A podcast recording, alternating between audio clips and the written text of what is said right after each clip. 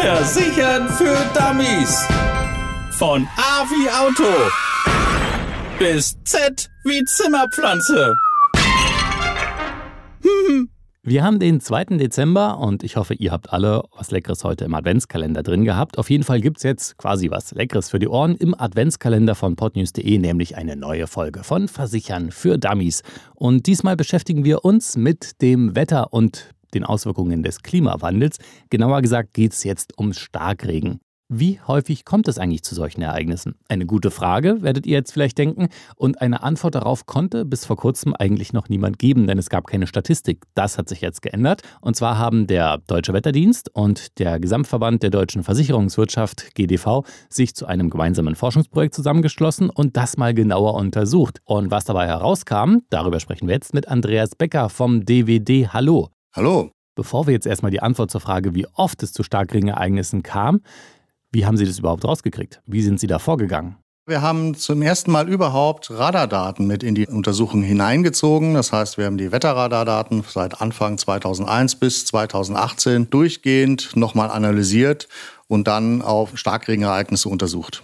Und was sagt uns das Ergebnis jetzt? Wir haben etwa 11.000 Starkregenereignisse für den Zeitraum 2001 bis 2018 gefunden. Und in der Verteilung vom Auftreten her haben wir festgestellt, dass die besonders schadensträchtigen Ereignisse sehr, sehr gleichmäßig verteilt über Deutschland auftreten. Es kann also jeden treffen und wen es bisher noch nicht getroffen hat, den wird es vermutlich in Zukunft treffen. Sind die Starkregenereignisse dabei auch immer gleich? Starkregen sind natürlich immer individuell. Die können von einer Stunde Andauer bis zu einem Dauerregen von 72 Stunden andauern. Und insofern sind die nicht gleich, aber sie sind, wenn Sie die kurzen Andauer nehmen, so bis zu neun Stunden, wissen wir, dass sie besonders schadensträchtig sind und sie sind nicht sehr gut vorhersagbar.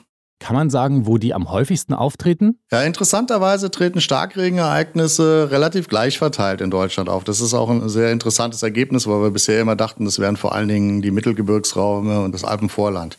Wir können das natürlich nach Bundesländern sortieren und wenn wir da in die Bundesländer reinschauen und das auch gegen die Fläche der Bundesländer normieren, dann haben wir die höchste Ereignisdichte in Thüringen angetroffen. Aber das ist keine Entwarnung für die anderen Bundesländer. Und welches Ereignis im untersuchten Zeitraum war denn für Sie so am heftigsten? Was haben Sie herausgefunden? Das heftigste in der Andauer und in der Menge und ich glaube auch bei den versicherten Schäden war sicherlich das Ereignis in Münster 2014. Dort hatten wir eben 165 Liter in einer Stunde oder 265 Liter in zwei Stunden. Letzteres ist fast ein halbes Monatssoll in der Region in zwei Stunden. Das kann natürlich nicht ohne Schäden abgehen. Andreas Becker vom DVD, vielen Dank. Gerne. Starkregenereignisse bringen nicht nur viel Regen mit sich, sondern auch viele Probleme. Vollgelaufene Keller, auch teilweise Erdgeschosse, Garagen, die überflutet sind, ganze Straßenzüge, die überflutet sind. Es ist halt doch eine Riesenmenge Wasser, die darunter kommt. Und in den 16 Jahren von 2002 bis 2017 entstanden bundesweit Schäden im Gesamtwert von 6,7 Milliarden Euro nur aufgrund von Starkregen. Die deutschen Versicherer hatten also einiges zu tun, aber aus den neuen Statistiken können wir jetzt auch einiges lernen. Was? Darüber sprechen wir mit Oliver Hauner vom Gesamtverband der deutschen Versicherungswirtschaft, kurz GDV. Hallo. Hallo.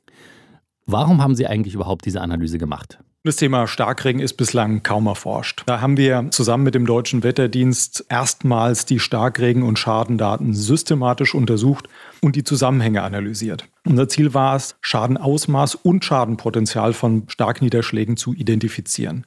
Außerdem ging es uns darum, die Charakteristika von besonders schadenträchtigen Niederschlagsereignissen zu bestimmen. Und wieso ist das wichtig? In Zukunft muss sich Deutschland auf Mehrwetterextreme einstellen. Das zeigen unisono die Klimamodelle. Das bedeutet aber auch eine Zunahme der Starkregenereignisse.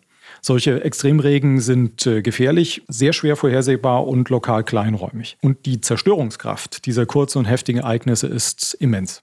Selber haben wir es ja auch in der Vergangenheit in Berlin gesehen, in vielen anderen Ortschaften war es genauso. Da waren ganze Ortschaften unter Wasser gesetzt. Wie kann ich mich denn dagegen schützen? Haben wir irgendwas daraus gelernt? Das erste, das ist bauliche Prävention, damit das Wasser möglichst lange draußen bleibt und natürlich eine vernünftige Elementarschadenversicherung für das Restrisiko. Da haben wir zum einen die ebenerdigen Lichtschächte, die Hauseingänge, abschüssige Garageneinfahrten, das sieht man immer wieder und diese Bausünden laden das Wasser geradezu ein, in das Haus hineinzufließen. Jeder Eigentümer sollte daher sowohl sein Haus als auch seine bestehende Wohngebäudeversicherung mal auf Schwachstellen prüfen bei der Wohngebäudeversicherung insbesondere darauf achten, ob diese Elementarschadendeckung auch enthalten ist. Wenn nicht, das lässt sich in der Wohngebäudeversicherung sehr leicht nachrüsten. Oliver Horner vom GDV, vielen Dank. Ich danke Ihnen. 6,7 Milliarden Euro Schaden durch Starkregenereignisse und zwar nur durch Starkregenereignisse in den Jahren 2002 bis 2017. Jede Menge Geld, mit dem man eigentlich hätte Besseres anfangen können. Also ich wüsste da so einiges.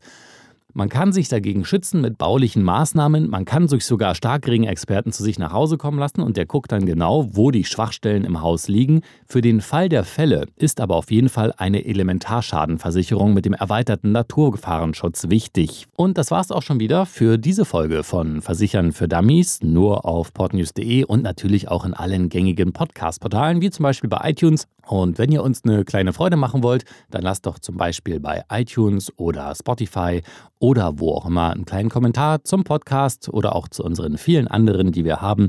Ähm, könnt ihr gerne mal auf podnews.de nachschauen. Ich freue mich auf jeden Fall, wenn ihr nächste Woche wieder mit dabei seid. Bis dahin, macht's gut. Tschüss, ciao, ciao und bye bye, euer Gerrit.